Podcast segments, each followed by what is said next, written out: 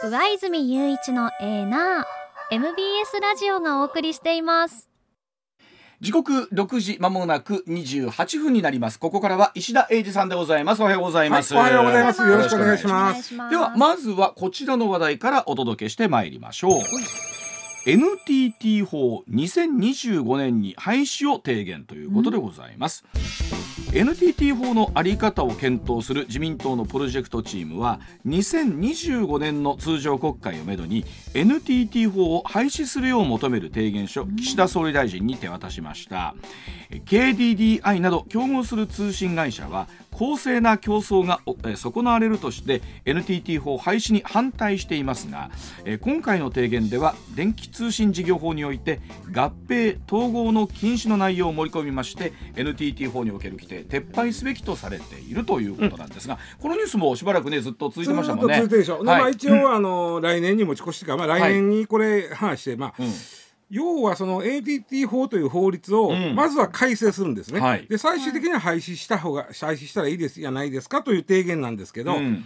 これ結構ねあの、ん。皆さんに実は関係ある話なんです。ああそうなんですものすごい関係あるちょっ話とよくわからない、わかんないでしょ、うんはい。で藤林さんが生まれた時はすでにもう電電あ電電公社というか、うん、電電公社はないわけえでえ ないわけで。NTT になっとったわけ。で1985年に電電公社がなくなってますから、はい。懐かしいでしょ懐かしいね。で僕らが大学の時はあ電電公社です。はい。はいえー、電で電公社。電電公社。であの電話引っ込めたらさ、加入券っていうのをね買うんですよ。7万2 3円しました、はい。高い。よ。もうだからもうほんま僕ら学生の時にその一生懸命バイトして秋に電話つけたんですよ部屋にね、うんはいはいはい。それまではもう部屋に電話携帯なんかないから、ですね。もう完全に陸の孤島状態ですよその電話がなかったら。そりゃあそうか、ね。僕もえーっとで下宿して最初のうちはなかったですからね。うん。僕も多分秋ぐらいやったんちゃうかな。最ね初のバイト代とかはもしそれかしたらそうそれ一生懸命貯めてっていうことなんでしょうね。だってほんまに熱出たら誰にも言われへんねんもう助けてって。病院行くしかないんですね。もうそうそう。ほいで、うん。まあその7万2千ほどしたんですけど今半額ぐらいですね。3万6千ぐらい加入券今も加入券はいるん加入券はですか。いるんです。いるんですけど、はあ。加入券売ってるんではい。まあ買うこともできますね、うん。ででもね売ってもせいぜい1000円ぐらいしかならんですよ。ああそうなんですね。あのうあほとんど買うてくれへんかな。もう無価値です。あともっと言うとよく言われる話ですけど多分もう藤林さんも家に電話引かないでしょ？そうなんです。そうなんですよ。です。そうなんです。でしょ、うん。だってもう携帯電話あったら通じるし、うん。よく言われるファックスがどうだってもうメールで来るし、まあどうやろうな。例えばうん。会社作る。あー。東が会社作る時に銀行からお金借りなあかんっていう時にね、うん。えー固定電話がないとちょっと信用がしてもらえへんかなみたいなとこある。まだそんなことあん。ねんあんねねんあんねん。会社やで。う個人はあれあの、はい。け携帯でいいはい会社の場合はやっぱり固定電話っていうふうにまだ言わまああれるね、るんでしょうな。まだ言われるの。まあねこの NTT 法っていうのは電電公社になった時に、いやごめんなさい電電公社から NTT になった時にいろいろ縛った。うん。NTT を縛った法律なんですね。うん。一つは、えーまあ NTT 電電公社時代に今言うた7万2000僕ら払ったね。2000円かなんかはい。5000円か払ったやなんか、はいあのお金で、まあ、電柱を整備したり、うんいろんないわゆるインフラを整備したわけ。うんえインフラ整備するお金やから加入券っていうお金払ってねっていうことやったんですよね。はいでそれは国も電電公社時代は税金でいろいろあんたらこういろいろインフラを整備したでしょと。うんでそのまま民間の会社になったよね。うんでそのインフラはあなたかたちが独占しちゃダメよっていう法律なんですうね。ん。でこれはあの今例えば au とか、うん。ドコモさんとかが そのまあえーそういう次の電電公社のごめん NTT のつ次の第二電電とか言いましたけど昔はありましたありました、まあ、そういうあのとこができた時にそれはあの安に貸してあげなさいよとそのインフラは、国民みんなでこさえたんやからと。そうですね、それは理屈としてはそれはそ独占しちゃあかんよと。うんだから今あのそういう携帯会社とかそこのインフラを結構安く借りてます。うんでこれを NTT 法がなくなるということは、ん NTT がある種好きにできちゃう。ああだからその、えー、KDDI さんとかは公正な競争ができなくなるんちゃうかという話ですよね。特別な資産をは国民のおかげであったんでしょう。だからそれで我々は安く我々に安く貸しなさいという法律になってるんだから、うん。なるほど。なくなったら、うん。それがあの自由になっちゃうと、ん。へまあ、それこそ au さんとかドコモさんとか言うてん、うん。あドコモ、うん。ドコモはまあ子会社子会社やからね、うん。またい。言うてんのはその、えーまあ、好きに上がっちゃうと、うん。こっちの通信費が変わってきて一般の人影響出ちゃうじゃんっていう言い方なんですよ。うん。じゃあちょっと通信費とかが、うん。その法律がなく、うん。あのねうん。停止撤廃みたいな感じになったら、うん。うん、高くなるんですか？なる私たち。なるかもしれませんやんか。だから飽きませんよって言ってるのが au さんたちのな。言い方。え NTT の立場はどうなんですか、NTT の立場は、うん、えっとまあそれは経営は自由にしたいっていうのはあるよね。まあね。あとその実は NTT 法っていろんな縛りがある法律なんだけど、株の3分の1は国が持てってなってるんですよ、はい3分の1以上は。うん、それ何か何かというと株はの3分の1以上を国が持てたら、重要な議決の時に国の許可がいるわけ。ああなるほど。なるほど。ね、だから3分の1を切ってたら、んその残り3分の2の人だけで決めれちゃうっていう、うん昔なんかホリエモンとかでようこの話になしたやろあーありましたよね3分の1持ってるとその人が「うん」って言わないといろんな重要なことが決められないわけ。だからその電電公社から NTT になった時に言うても国の関与をちゃんと残そうということでそのルールがある。なるほど。これをなくしたい。はいこれはなくしたい。これをなくすとさらに自由になるそうそうわけですね。自由になりたい。自由になる。自由になりたい。うん。じゃあで NTT しかメリットないってことですか？えっとね、えーメリットはそこまでは NTT のメリット。うん。でもう一つはこれが大事で実はすごく大事で、うん。この2つの天秤にかけた話がちょっと面倒くさになっとんですけど、うん NTT っていうのは、まあ、さっき言ったように、皆さんの税金とか皆さんのお加入権で、えーいろいろと整備してきてインフラを整備してきてここにある会社ですよね、うん。うん。ここまでわかるよね、はい。ははい。い。だからあなた方が研究したことうん。研究してることは全て分かち合いなさいとなってるあなるほど。あなるほど。はどうどう。あはい。つまりつまりそのつまりつまり。その財産を使って研究をしてるんだから、うん国民の財もともとの財産を使って、うんでその研究成果は例えば、競合会社にも教えてあげなさい、はあ。はだからまあどうでしょう細かいどどこまで特許がどうあるのかっていう話は分かんないですけど、そのいろんな細かい技術とかをライバル社に教えるということになるそれわけですよ。ね。教えないとあかんねん。うん。え、ちょっと待ってくださいね。じゃあ、ん。私たちは私私はね、今 au を契約してるんですけれども、えっ、と au 契約してます。au にもお金お金払ってるし、うん。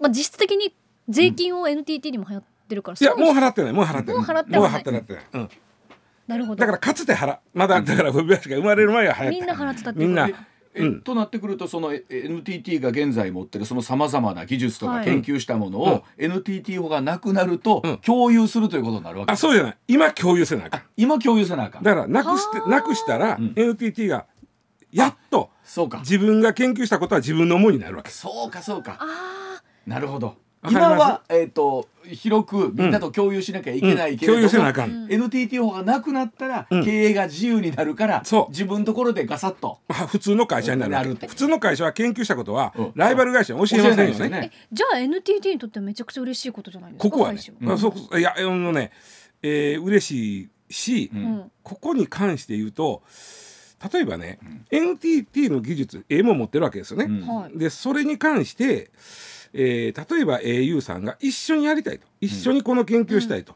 うちもこんな技術ありまんねん一緒にやりましょう、はいとなった時に、NTT があよろしいなと。でお宅とタッグ組んだらこんなすごい例えば、うん。次次世代のことができますやんって言った時に、うん。研究 NTT が研究したら、ばらさなあかん他に他に言わなあかんねん、はい。それやったら一緒にできませんなってなるわけ。どうせ知ることになるからってこといやですよね。他のとこにライバル社にバレるから。バレるから。まあ、例えば例えば仮に言うと NTT と au が共同で研究してることは、ソフトバンクにも教えてあげなあかんわけ。今の段階は？今 今の段階は。今の段階だと、うん。それやと一緒に組まれへんってなるわけ、うん。もっと言うと、うん。NTT がやってる研究してることは誰皆に教えなあかんっていう皆の中にうん外国が入ってるわけ、はいはいはいはい外国も入ってるんですか？例えばね今 NTT がすっごい研究してるのが ION IOWN これで ION って読むんですけどもお何これ？IOWN 要は次世代通信基盤、うん。要今あのえーまあ、いろんなその高速通信のいろんな、まあ、技術があるやん、うん。これの次世代で、うん。これがもし、えーえー独完成したら、うん。日本としてはすごい財産になるわけ。なるつまりね、はい。電力は今までより少なく済んで、うん。しかも電力はいらんのに大量の情報を送れる技術。あーすごいじゃん。一言で言うと、うん。これを今 NTT は研究してます。うん。は。研究してるけど、はい。この法律がある以上うん。教えたいな今はね。外国に。外国にも。そうなると国益の問題になりますよそうやね。なるほど。だから、うん。どっちがいいんですか？国としてどっちがいいのか。でもだからねあの途中とりあえずこの教えてあげなあかんっていうところは、うん。改正してやめませんかと、うんうんうんうんうん。これはもう経済安保の話なんですよ。そうです実は。経済安保の話です実はね NTT 法ができた時にまさかこんなネットみたいな時代が来るとあんまり考えてなかったあのんで電線でもう普通に声がいってるイメージですからね。そうそうそう。うん。思ってたんで、うんあのその法律まずここを変えて、うん。NTT が研究したことは別に外国に教えんでええというふうに改正しましょう、はい。ここに関しては、うん。競合他社もその通りやって言ってるわああなるほど。けそれはあの日本のためやしうん。ぐるりと回って、うん。我々も一緒に研究できると、そしたら、はいはいはいそしてええもんを共有できる、はいはい。日本のもんにできる、うん。これはもうやるべきや、はいはい。改正、はい。でそうでもう一歩進んだ先にさっき言った、うん。NTT が持っているそのいろんな財産は、うん。もう他の人に安く加算でええということになるわけ。はいはいはいはい。はでこかそれは法律をなくすとね、はい。だからその改正だけじゃなくてなくしましょうっていうところまでいくいくと、うん。競合他社はちょっと待ってと言います。法律があって安く借りてる部分、うん。だからうん。au も例えば藤林の通信もこの値段や言ってる時に、うん。いや上が上がるって言われたら、うん。我々も上げなあかんとなってこれは困るという話なんです。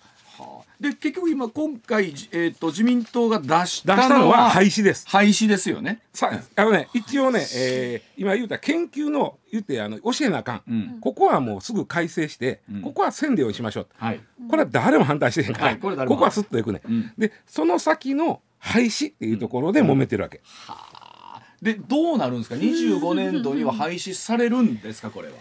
でこのままいくとね、うん。こであのー au さんとかソフトバンクさんかとか言うてんのは、このことちょっと国民の人知らんとうん。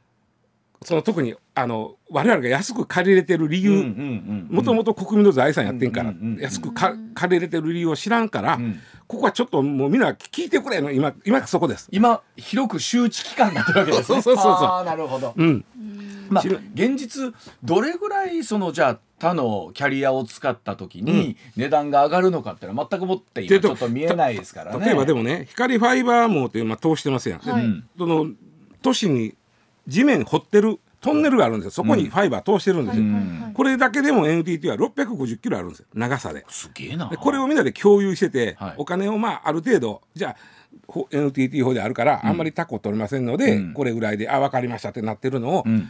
ちょっと今までちょっと安しすぎましたと。ああなるほど。もうちょっと予算払ってもらわなこれはお貸しすることできまへんな。その地下トンネルよりさらに小さい、ん。もうパイプみたいな、ん。なってくると全国60万キロあるんですよこれ今更例えば au にははお前のところで自分でやられたって無理なんですよですもんね。なんかはある意味ですけど、ん独占とかにはなりそううんな気がする。だからそこをまあ今揉めてるからちょっとみんな一般の人も分かってねっていう話なでするほどな。はい、では続いていきましょう。こちらでございます。時刻6時41分です。さあ、ヨーロッパ連合が世界初の AI 規制法案に大筋合意だそうでございます。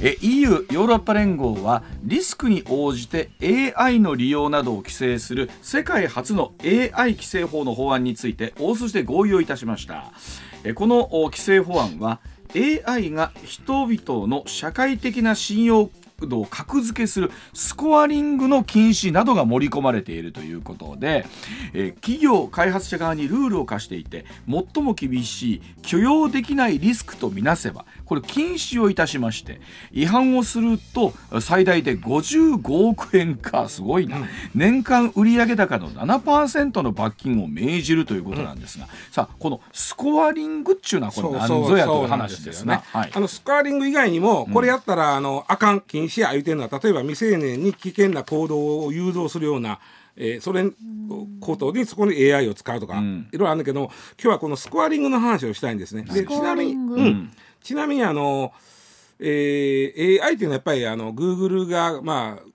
とかそういうアメリカの企業がね、うん。先端走ってるわけですよ。そうですよね。だからヨーロッパとしてはちょっと面白ないんですよ。ああなるほど。それでちょっとこういろいろこれはあかんでとしたら罰金とか言い出したけど、アメリカの企業は何を言うてんねんお前らの世界なんですうん。ね。でその中の一つがこのスコアリングなんです。うん。でスコアリングっていうのは人の信用うん。こいつがどれぐらい信用できるかという評価の、うん。に AI を使うことなんです。うんうん AI を使って、ん。えーその人がどれぐらい藤林敦子という人間はどれぐらい信用に足れるのかと。それ個人のレベルの信用当然です。うわ会社とかじゃなくって。会社じゃない。個人です。えそれはもう生きてる価値みたいなもんってことですよね。でこれ生はきてる価値というかそう。何をもって判断あそれされるんだろうはちゃんとやり方がある、でえ僕は結論から言うと人間が適なんていうか主観でやるよりは、AI がやってくれた方が正確かもしれんと思う。んうんう、うん、うん。ここ確かに。に関しては。あの感情がないですからね。ビッグデータから集めてきてこの人はこれぐらい信用できる人やというのをい言ってえそれはくれた方が。たあの健康診断のとものとかそういうのもあのそこどれを加えるかは例えばえー健康診断もある入ってくると思うんでいずれね。信用例えばねこの人は一日何歩歩くのも入ってくるかもしれない。例えば、ですよね。ですよね、うん、何？でね。性格とかも含めて？もういろいろねえねえこれ一番先行してるのは中国なんですよ。中国はねあのこれね芝という漢字ね、で朝。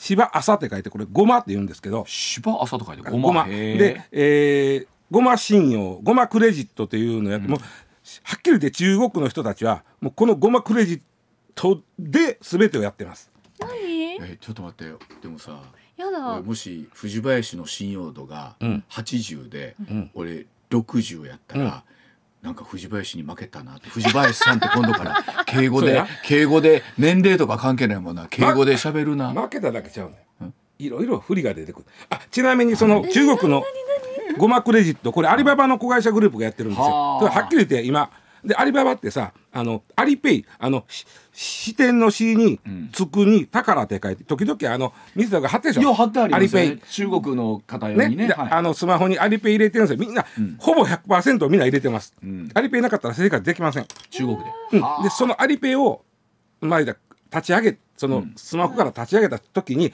あなたの信用度は、クレジットはいくらだというのが出てきてます。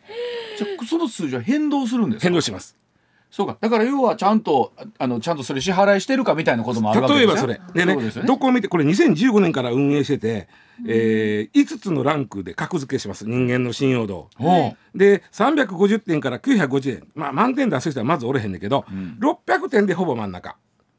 へで700点以上がまあ言うたら5個ある中の一番上の A ランク。え A ランクはあ。700の中にもいろいろある、はあ。という中で何を見てるか。まあそもそもアリペイって決済サービスじゃん、うん。だから、まあ、そこで分かることは分かるよね。例えば、どんな商品をいくらで買ったか、うん。あとねうん。クレジットで買った人が、うん。そのクレジットのお金をちゃんと返してるってかことですよね。これ大事。はい、はい。そうです。よあと例えば中国もめちゃくちゃシェア経済じゃん、うん。シェア自転車とか、うん。まあ傘もシェアとかうん。いろいろだけども、返してるかっていうことそう。返せんだ。ガッと下がるねんあほな返しまんな。あのいわゆる仮パクってのは良くないってことですか仮パクは相当下がるな。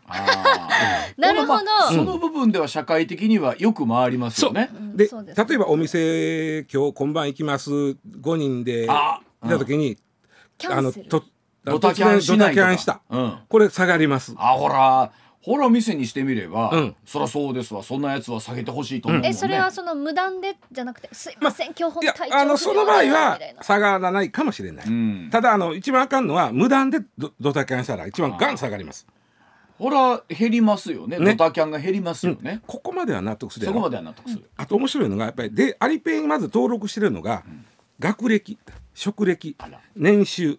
これ全部ここにく反映します。それはいかがなものや。あと面白いのが SNS 上で交流してる人がおる。例えばええもうあの藤林はしょっちゅううわちゃんと SNS が交流してたら、うわちゃんという人間の信用度が藤林の信用度に関わってくるわけ、ということはこっちの信用度が高い人と交流すればするほそういうことどです。自分の信用度が上がるのそういうことです。じゃあ女優さんとかがね、うん。あのよくフォローフォローしてる人ゼロみたいなアカウントああるじゃないですか。るあるあるそれ信用度低い低くなるんですでかもその女優さんとかとうん。逆につながった人とかいたらめちゃくちゃ信用度上がるんちゃう？いや裏アカウントでつながってたらとかってことですねもしかしたらね。そうだから裏垢ほぼね全部見えてるんです。あのおお褒め菩薩さんがおると思ってください。見てなるんですみんなみんそうな見られてかお褒め菩薩がいてるのか。みんな見てますあんた見てないぞ。あとね例えばね 面白い。採点します。うわちゃんは頑張りました、700点です、うん。でその後の検討するわけや、うん。だやっぱりやっぱりこいつ物返してへんとか、うん。なんだけどその時に SNS で落ち込むよね、うん。あなたが、うん。その時により丁寧な言葉を使ってるかどうかこれでまた変動するわけなんかアホなことが過激なこと言うたりすると下がるわけ。これでもさどこの会社も今そうですけどサラリーマンほら人事の査定とかあるやないですか。あの時にね。よりデータ化をしようとしてるじゃないですか。どこの会社も。到達度何パーセントとか。っていうふうに数字で割らんとえっとなんだろう。感情が入ると揉めるわけですよそうねそうそうそう。だから人の主観よりは AI がやった方がええんちゃうかあといといううのはそういうことですよね。だからそれを禁止したヨーロッパはアメリカにしてみたらお前ら何やってんねんな世界なんですよねこれアメリカの立場とすると、うんうん。その人間のスコアリングってことに関してはもう許容してるんですか？もうもうあの、ね。ほとんど全部日本も含めて許容してるんですよ。今日本ってスコアリングってされてるんですか、えっとねえっとね2017年から一応銀行とか IT 業界がこの同じことやろうとしてるんだけども、なかなかあの撤退したもんがあったりして、うん。それはねあの何かが問題あったというよりはあうまいこといかへん。でやっぱり難しい。ん。だからその技術的にね、うん。そのそのそこまで IT 技術のある人が集まってけへんっていうのもあったりしてうまいこといけへんねんけど、で日本としてもやりたい。ででね面白いのがこれスコアが高いと、ん。きあのお金借りる時の金利が安なります。ああまあ理屈としてはそうですよね。ね。信用ある人なんですから、でうん。例えばその中国なんか保証金世界多いんですね、なんかする時に保証金、ん。一旦ほレンタカー借りるで一旦保証金払ってください、うん。これが安いとか、うん。えーや家賃の例えば敷金礼金的な保証金ってあるじゃん、なります。よあれが安いとかあと面白いのがお見合いとか商談うん。の席で、ん。スコアの高い人だけしか参加できへんっていうのがあるねこれはでもくこい格付け社会になるなそうやねで就職にもごっと響いてくんねだからみんなもう若い人がせん、まあ、ある種これ各ゴマクレジット上げようとして必死なんやけよ。いやですよね、それそれだゲームみたいな感じもありますよね、なんとかいいスコア出してやりたい。必ずスマホに出てるわけやから。あ昨日よか1点上がったとか。これさお互いに聞くのとな「お前藤林お前何点やね。ん」っていう話。で「上さんこそ何点ですか?」みたいな。見たら分かるやん「え俺お前より低いんか信用度」とか。いや今までそれこそなんかあの年収何千万以上の人と結婚するとかっていうことがなんかもしかしたらある、うん。あったのかもしれない。結婚条件とか。でもそれもスコアリングが全部出してくれるわけでしょ。中国の婚活パーティーとかなんやったらしゅあの就職説明会、うん。スコアリスコアをこの以上とか。これちょっとしか参加できませんみたいな。いやこれさ、うん。いや怖い社会やね、まあだからでもね。性格は？みんなあえ性格は？スコアがせ高ければ性格いいってなだってるんですか、まああのまあ人に迷惑かけへんっていうかそのちゃんとそうですね。返してる。で,、実は、うん。中国政府がやりたかったことはこれちゃうかっていうのもあってね、そうそうみんな行動がねちゃんとするわけよ。確かにそれわかるな、うん。でもええやつかどうかは別だけど少なくとも借りたものを返すとか、うん。ね、えっとローンを支払いを滞らせないとかというところは見えやすいわけですよね。実。際シェア自転車の,、うん。あのその辺にほったらかすが減ったらしいよ。これできて。さっきの NTT 法やないけど、ん。ええとこ取りだけはできへんもんかなと。もう絶対デメリットありそう。でもでも話戻るとこれヨーロッパはそんなことしたらあかん。あそんなもんに AI 使ったらあかんってなってんけども、うん。アメリカは何を言うてんねんと。そんなもん人の主観でやる方がやっぱまずいぞと。これはどっいう議ち論なんですこれ。やどっちや 今日はスコアリング623の上泉がお届けします。600はね真ん中。あ真ん中ですか。真ん中。えー、600はい。昨日から5点上がりました。昨日ええことしたから。なんか TOEIC みたい。ねやろ TOEIC 何そうそう。百点以上じゃないとこの企業受けられ今ちょうませんみたいな。ど言ったんです僕ねこっから後の半生は徳を積むって決めてるんですうんよ、で生まれ変わって大谷翔平になりたいと思ってるんですよ。あなるほど。あまさにでもそんな世界ですよ、ね、大谷翔平になるまったらこれ900点満点なんで、ええ。あ950点満点なんで、うん大谷翔平に生まれ変わったら900点はいりますね。最低でもね。でもそうやって今ちょっと徳を積むキャンペーンをやってるんですけど、んこれはそでもそれを数値化するってことですよね。そうなんですよ。すあかん。もうこれ喋れて、ーやだえ一旦お知らせ。はい。上泉雄一のエーナー MBS ラジオがお送りしています。まあしかしさっきの石田さんの AI のスコアリングっていうのは、うん。これはすごいものを作りましたね。そうなんです。おも莫大なデータをあの AI を使って人の信用度を決めていく。いやあのよく昔僕漫画で読んだことがあってね、人間の,、まあその能力みたいなものをおでこに全員書くように、ね なったら数字で、うん。なった時に見た目ぽやんとしてるのに、実はすごいスコアが高いとか、なんかだからそういうまあ差別はどう思うんだみたいな漫画。でこんな世界が来たらやりにくいやろなと思ってたりもしたんですけど、中国はねこれほんまにあのずっともうもうポピュラーにやってます。ね、うん。でも現実としてほんまに人間の価値をん。数字で表せる、表せる。信用度を表せれる。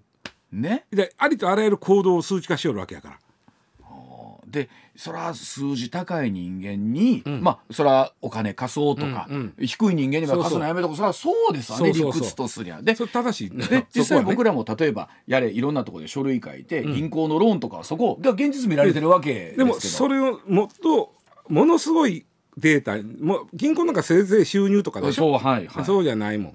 いやーちゃんと傘返してるかとかそんなんやで。ほんまにいやーでもなんかすごいじなんかいろんなことを今日は考えさせられるテーマでございますが、えーでは7時の序盤のさらに続けてまいります。さあ時刻7時になりました。続いてこちらでございます。えーコカ・コーラが自動販売機に変動価格制を全国導入するというニュースでございます、えーコカ・コーラボトラーズジャパンなんですが時間帯や曜日などに応じて価格を変える変動価格制取り入れた自動販売機をえー年内に数千台規模で設置すると明らかにしました、まずは夜間にですね10円単位で値下げするなどするということですで、にこれ試験的に設置されている自動販売機もあるということなんですが広報担当の方えー最適な価格に変更することで数量とか売上ともに伸びているということで、来年以降本格的な導入を目指すと、うん。うん。いうあのー例えば USJ さんとかですと、うん。繁忙期まあまああのねね、うん。あのディズニーランドもそうやけど、うん。繁忙期は高いじゃん。うん、人が多い時はそれこそゴールデンウィークだウィねあれね。だ、で平日の例えばそのね、うん。やったら安い。はいはい。でそれによってうん。若干でもね、うん。あのえー混雑をうまいことこう、はい。平穏化したいっていうのがあってやってるわけで、ん。それはまあ儲けもあるけども、うん。やっぱりその来る人がその混んでるのは困るっていうのもあるからやるわけでしょ？それこそあのアパホテルさんとかなんかは結構値段の変動あったりするって言いますし。そうなんです。例えば、うん。うん JR 東日本なんかほらあの時差出勤予定期があってああそうなんね。空いてる時間帯にあの通勤する人は、うん。え定期代安いですよとか。あのなんていうんですかね今まで日本の場合って非常に単一価格だったですそうそうそう。し、まあ強いて言うなら休みの日に、うん。えなんちゃらとか昔あのプロ野球でも巨人戦だけチケット戦いとかあったんですけどね。そう。J リーグもプロ野球もこれやってんねん、はいはい。でそれを自動販売機に概念を持ち込もうということがコカ・コーラがややろうとしてるだいぶ違うんですかデータとしてみれば。それはねやっぱり例えば夜中うん、売れへんやん。いやそれ人通りじゃないねんから。まあね、せやろ？うん。わざわざ、うん、売れへんでも夏はあの冷房というか冷やしとかなあかんし冬はぬくめとかなあかんし、こうやったら、ん。夜中は安しましょうやと、うん。でどうするのか知らんで、うん。えーコカ・コーラさんの本社の方でカチャカチャカチャってやったら、あなんとか一丁目のやつ、あれちょっと今から10円下げようとか、うん。簡単にできちゃうわけですよ。逆に上げるもあるんですか？あでできるよね、あうーん。やろうと思ったらね。やろうと、う。ん。うん。うん。そういうことをとかは結構集中するから高くなりそうですよね。そうやな。そういうところ。あとはあのちょっと山の中の自動販売機とかね。すでに高いやんそりゃここまで持って上がらなあかんからそうやろうなと。そうそうそうそう。みんな思ってるけど。あ私みたいなケチはそういう安い時にいっぱい買って溜め込む。それでいいんです。だから実はそれを狙ってるとこもある。ああそうとといそううか。というのは自動販売機がどんどんどんどん減っていってるんですね今。見なくなったか減ったんですよ。自動販売機。あのねコンビニが増えてうんスーパーも増えて、うん。えースーパーの方が安いし、まあ、コンビニは、うんまあ、定価やけどね、基本、うんうん。でスーパーは安いからそこで買うじゃん、うん。でどうしたかて、えー自動販売機は定価なんですよね。基本。ね。あの時々あの賞味期限が短いやつは安いとかありますけどね、うんうんうん定価なんで、まああのーそこをどないしたらコンビニに勝てるかとした時に、こういう変動料金制っていうのがかん出てくるよね。なるほど。考え方として、うんうんそういうことなんですねこれ。はあ。で普段だったら一本しか買わない藤林さんが、わ夜中やぞと安いぞと、安いぞ10円で安いっていうだけで日本買うてくれたらご株先生しめしめみたいな。あのなそうちうちの俺がいつも買うな、ジュースがあんねや。ん、はい。で 100, 100円やねんそれは、ん。いつも嫁さんが買うとこは、うんうん。自動販売機が、うちの近所でなんか「あこれあるやん」って言ったら「ん。お父さん絶対こことこことあかんで110円や」とかね「もうええやん10円ぐらい」でもわかる。もう赤あのそら渋谷やね。主婦がね、えーまあそうでもうそらあかん渋谷何絶対こうとあかんって。ペットボトルの値段は自動販売機で買うのとスーパーで買うので、下手したら数十円単位で変わってたりしますもんね。そうそうそうだけど夜中スーパー開いてない。そうやね。そう。あでそうなると夜中空いてるのはコンビニ。コンビニは定価。となった時に、うん。そのコンビニそう。コンビニの前の自動販売機が夜中だけ10円安かったらそこで買うやん、うん。そういうことをしようということですこれ。何でも AI やね。や そうやね。実はねあのー一番今まで困ってたんは、うん。大体あの何十種類というやつをがゴロゴロ持っていって、うん。このカチャッと開けたらあらこの商品だけめっちゃ減ってるわってあるわけ。ありますあります。それ詰めていかなあかん。うんうんいうことは会社出る時に、その減ってそうなやつを持っていかなあかんわけ。そですでね。それをもう今まではそのベテランのん。販売や社員の勘に頼ってたんやて。この時間帯のここはめちゃくちゃこの商品が売れんねん。売れんねん。うん。勘に頼ってたんが、今そこはその DX でそのあここ減ったで、うん。ってなって、じゃあ持っていこうなんだけど実は面白いね、うん。何何？あのー持っていくのって朝出るわけやん。はい。ではいはい。でよい、まあ、夕方に前の日の夕方にうんここ結構減ってるから、うんもうトラックに積んどこうってなるわけやん。なりますねで朝そのトラックで出発するわけやん。うん夕方から朝までの間に物の変化があった時に対応できてへんわけ。確かにそうやね。異様に何かがまた別のが売れる可能性あるし。で実はここで AI 使ったらうまいこといくの分かったんやて。何でも AI やね。そうな翌日までに何を何も用意しとったらええかっていうのを夕方の時点で AI がいいよねんて。あー賢いなんか聞くにつれ、うん藤林俺らもういらんようになるぞ。やっぱり。それをねそのベテランの人が勘で揃えてたこの技術を新入社員が習得しようとしたら4年も5年もかかる。もっと関わる。そ AI にはパッションがないからうないないないなないない。でもそれ言うと職人の勘とか職人の技術なんていうものが死後になってきますね。そそうこういうもんはね。うん。あー？えうちらではもう情熱しか戦えない AI ー いやいいぞ藤林の情熱を待ってる人も 世の中たくさんいるぞ。AI には負けません情熱はあってね情熱 そうやな。いやもう AI にしてみればそんなんいらないんでいらない。そういう藤林さんは信用度が高いですよ。言うてきよるであいつら。いや逆かも低いですってあーパッションとか言ってるやつ今日の低いですって言われ今て日のテーマはでもなんかすごいなんか統一なんかうん心底に流れてる何かがありますね。うん奥底にね。上泉雄一のエナー MBS ラジオがお送りしています。取れたてピックアップニュース。はい。こだわりの朝どれニュースをご紹介、はい。まずはこちらの話題から、はい。自民党安倍派の政治資金パーティーをめぐる裏金疑惑を受け、うん。松野博一官房長官ら安倍派の4人が14日閣僚を辞任しました。はい。これで最大派閥安倍派の閣僚がゼロとなる極めて異例の事態となりました。うん。